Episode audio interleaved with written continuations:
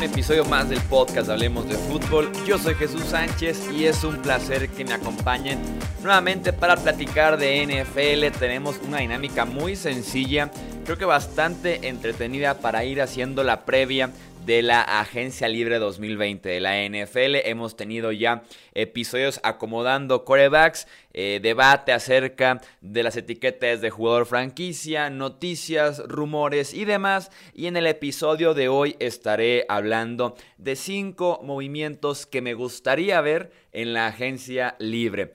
Quiero aclarar que no son predicciones, va a haber un respectivo episodio de predicciones. Aquí en este caso estamos hablando de jugadores que me gustaría ver en ciertos equipos o ciertos equipos reforzando ciertas áreas, firmando a X jugador que me parecería sería un buen match, un buen fit entre ellos y que por eso creo que ambos podrían salir ganando y claro también los aficionados de ese equipo y también del resto de la NFL por el eh, espectáculo que podría ser ver a ese jugador, por lo por cómo beneficia al resto de sus futuros compañeros, etcétera, etcétera. Así que les presento cinco movimientos que me gustaría ver en la Agencia Libre 2020 de la NFL.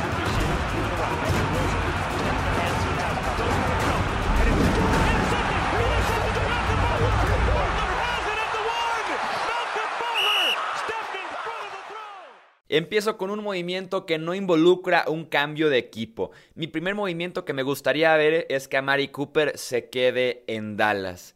Se beneficia a Mari Cooper, se beneficia a Dak Prescott, se benefician los Cowboys y tengo aquí los números que prueban exactamente eso.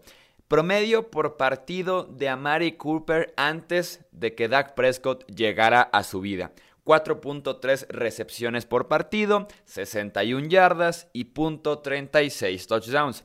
Promedio por partido de Amari Cooper cuando Dak Prescott ya era parte importante de su vida. 5.3 recepciones, 76 yardas y .56 touchdowns. Estamos hablando de una recepción más, por lo menos 15 yardas más y por ahí medio touchdown también más por partido. Entonces, eh, números que sin duda alguna te dicen de cómo se benefició a Mari Cooper saliendo de Oakland, donde tal vez nunca se entendió bien con Derek Carr, donde hubo ciertas inconsistencias también, y encontró su lugar como el número uno de los Dallas Cowboys. Y recordemos que desde que llegó en 2018, desde sus primeros partidos ya estaba rindiendo bien, ya tenía química con Dak Prescott, entonces me gustaría que eso se mantenga. Si vemos el lado del coreback, Dak Prescott pre a Mari Cooper, también hablando de promedios por partido. 64% de pases completos, 215 yardas por juego, 1.4 touchdowns y 0.5 intercepciones. Eh, Dak Prescott con Amari Cooper, 67% de completos, 295 yardas por juego, 1.8 touchdowns y 0.6 intercepciones. Estamos hablando de 3 puntos de porcentaje más en los pases completos, 80 yardas más eh, también por partido, medio touchdown más por partido y prácticamente el mismo número en intercepciones. Entonces, Amari Cooper necesita a Dak Prescott y Dak Prescott necesita a Amari Cooper. Si los Cowboys van a etiquetar a Prescott como lo reportamos aquí en el podcast anterior, si no lo has escuchado, ponle pausa, escucha ese podcast y regresa a este. Eh, Prescott probablemente se quedará en Dallas con un salario superior a los 30 millones de dólares. Entonces, si llevas a hacer esa inversión, acompáñalo bien del receptor con el que mejor se ha entendido en su joven carrera, que es Amari Cooper. Pasamos al segundo movimiento que me gustaría ver en la agencia libre y es Joe Thuney a los Bengals. Así es, paso de un receptor, tal vez el mejor eh, ofensivo disponible en la agencia libre que no sea coreback, hablar de guardias. Joe está a unos días de convertirse en el guardia mejor pagado en la NFL, en la NFL perdón, y Cincinnati debería ser el equipo que lo convierta justamente en eso. Los Bengals tienen talento ofensivo, pero nada de línea entre que no han invertido en la posición y además han tenido mala suerte.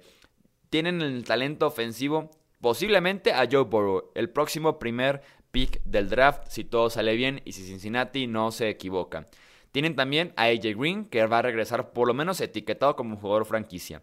Tyler Boyd, John Ross, Joe Mixon, Gio Bernard, tal vez Tyler Eifert, tienen el talento ofensivo, pero esta ofensiva, esta unidad, una y otra vez se queda eh, atrás, se, se, ve retenida por su línea ofensiva. Si traes a Joe Thuney, tienes a una línea prácticamente renovada porque podría coincidir con otros factores. Jonah Williams fue su primera selección del draft pasado, que no pudo jugar en 2019 por una lesión que sufrió desde el verano entrenando. Entonces, tienes a Jonah Williams de regreso para ser tu tackle izquierdo en su primera, entre comillas, temporada oficial en la NFL. Tienes a Joe Thuney ahora como guardia izquierdo, un guardia top 5 en la NFL. Y puedes regresar a Billy Price, que jugó guardia izquierdo la temporada pasada, a la posición de centro.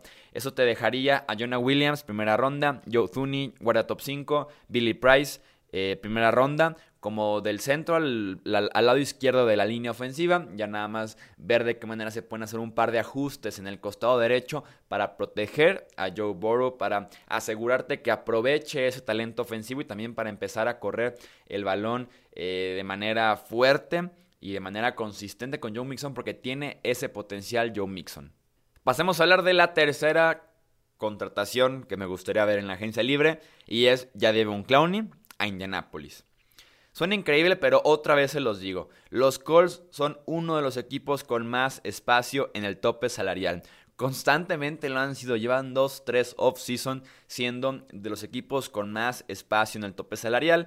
En esta ocasión también beneficiados porque Andrew Locke de un día para otro literalmente dejó de eh, pesar en contra de ese tope salarial. Eh, tienen que invertir con contratos cargados al frente, hagan lo que hagan en la posición de quarterback porque eh, no tienen mucho para dónde hacerse y no creo que van a gastar tanto en esa posición. Entonces, por más que traigan a Philip Rivers o busquen a otra opción, eh, no debe ser tan costoso. Entonces, me gustaría que inviertan ese dinero en el que tal vez es el segundo o el tercer mejor defensivo de esta agencia libre, ya Devon Clowney. Eh, Clowney que no es tan consistente como me gustaría, que no siempre juega bien, que tal vez eh, de todo el hype las expectativas de lo que se tenía con él al ser la primera selección global del draft, al tener uno de los talentos físicos más importantes que hemos visto en los últimos años en la NFL.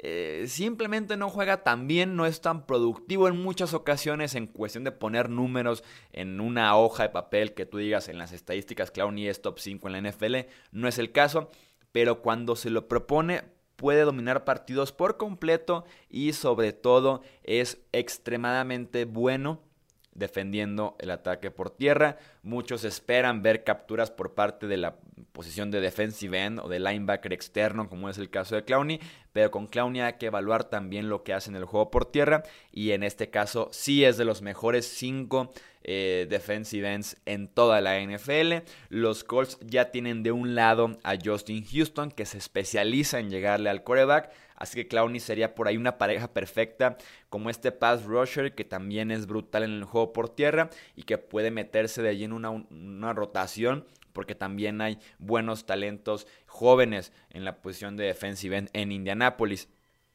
Hablemos de entonces ya la cuarta contratación que me gustaría ver en la agencia libre y es Corey Littleton a los Raiders. Oakland ha construido en los últimos dos años una muy buena línea defensiva y que puede crecer todavía más.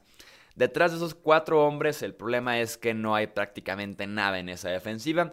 Littleton es el mejor linebacker disponible, es un linebacker que no sale del campo porque tiene velocidad, tiene agilidad, tiene cobertura y esto sin duda alguna evitaría que los Raiders anden buscando jugadores como Bontas de Perfect, antes del inicio de temporada, justo como lo hicieron en 2019, porque tenían tanta necesidad que se vieron justamente en la pequeña tarea de llamarle a Burfict y ya sabemos cómo resultó ese experimento, ese era el nivel de desesperación, eh, prácticamente no ha cambiado nada en la posición para los Raiders, así que Littleton podría ser la estrella defensiva de esta unidad de Las Vegas. Eh, Littleton además es un paso es un paso hacia la dirección correcta porque Paul Gunter, que todavía es el coordinador defensivo, siempre trabajó con grupos talentosos de linebackers eh, cuando estaba con los Bengals, entonces le traes a Littleton y se va a sentir muy bien en el centro de esa defensiva. Y cerramos con la quinta opción que tengo en este listado de cosas que me gustaría ver, movimientos que me gustaría que pasaran en la agencia libre y es Jack Conklin a Arizona. Ver a los Cardinals el año pasado era interesante. Tenían el potencial ofensivo para dar buenos juegos. Kyler Murray sin duda alguna entretenía, pero luego sufrían muchísimo por su línea ofensiva. El mejor plan siempre será acompañar a tu joven quarterback con una excelente línea ofensiva, principalmente cuando ese quarterback no tiene mucha estatura y necesita un poco más de espacio y es tan eh, pequeño tanto en peso como en estatura que no te gustaría eh, estarlo eh, viendo recibiendo un golpe tras otro. Entonces es un excelente plan acompañar a Kyler Murray con una excelente línea ofensiva.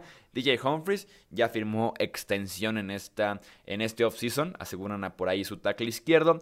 Y ahora con Conklin podrían asegurar el lado derecho de la línea, quien además queda bien con el estilo de correr el, el balón con Kenan Drake, si es que regresa, y con David Johnson, si es que se queda. Entonces me parece que podría ser un paso hacia la dirección correcta el hacerse de los servicios de Jack Conklin, que al inicio de semana se decía que los Jets parecían que ya era prácticamente un hecho que iba para allá y salieron luego reportes a decir que iría para muchos lados excepto los Jets, así que veremos qué pasa al final de cuentas con ese tackle derecho que la que jugó fue con los Tennessee Titans la temporada pasada.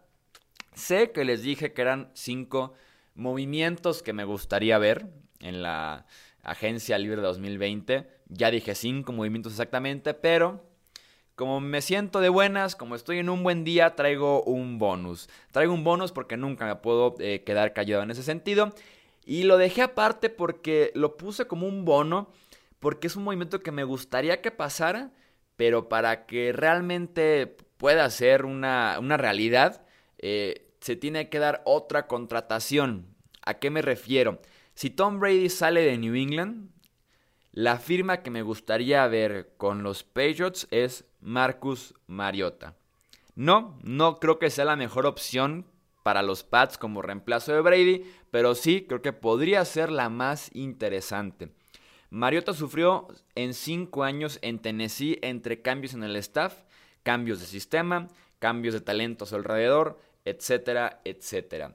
Aún así no hay manera de justificar el pobre nivel que mostró la temporada pasada y más porque entró otro coreback, entró otro nombre y ese sí lo pudo hacer bien. Hizo prácticamente todo lo que Mariota no estaba haciendo en la primera parte de la campaña. Creo que hablando de los problemas en Tennessee por los que Mariota no se pudo haber adaptado al 100%, staff, sistema, talento, esos problemas casi nunca pasan con New England. Me gustaría ver su set de herramientas con estabilidad, con un staff dedicado a explotarlo, con una mente ofensiva como la de Josh McDaniels, eh, con una buena línea ofensiva, con un juego por tierra con potencial también, eh, ver si pueden finalmente sacar el máximo potencial, porque Mariota eh, venía de una campaña casi de Heisman en Oregon, segundo pick global en el draft. O sea, el talento, el potencial, las herramientas están ahí. Por simple duda y gusto personal, eh, me intriga verlo en Nueva Inglaterra. Si es que sale Tom Brady, si Tom Brady regresa a los Pats, eh, creo que Mariota tiene mejores oportunidades, mejores chances en otro equipo. Ahora sí, eso es todo por este episodio del podcast Hablemos de Fútbol. Recuerden que tenemos Twitter, Facebook, Instagram, canal de YouTube. Nos encuentran en todas las plataformas como Hablemos de Fútbol. Yo soy Jesús Sánchez. Eso es todo por este episodio.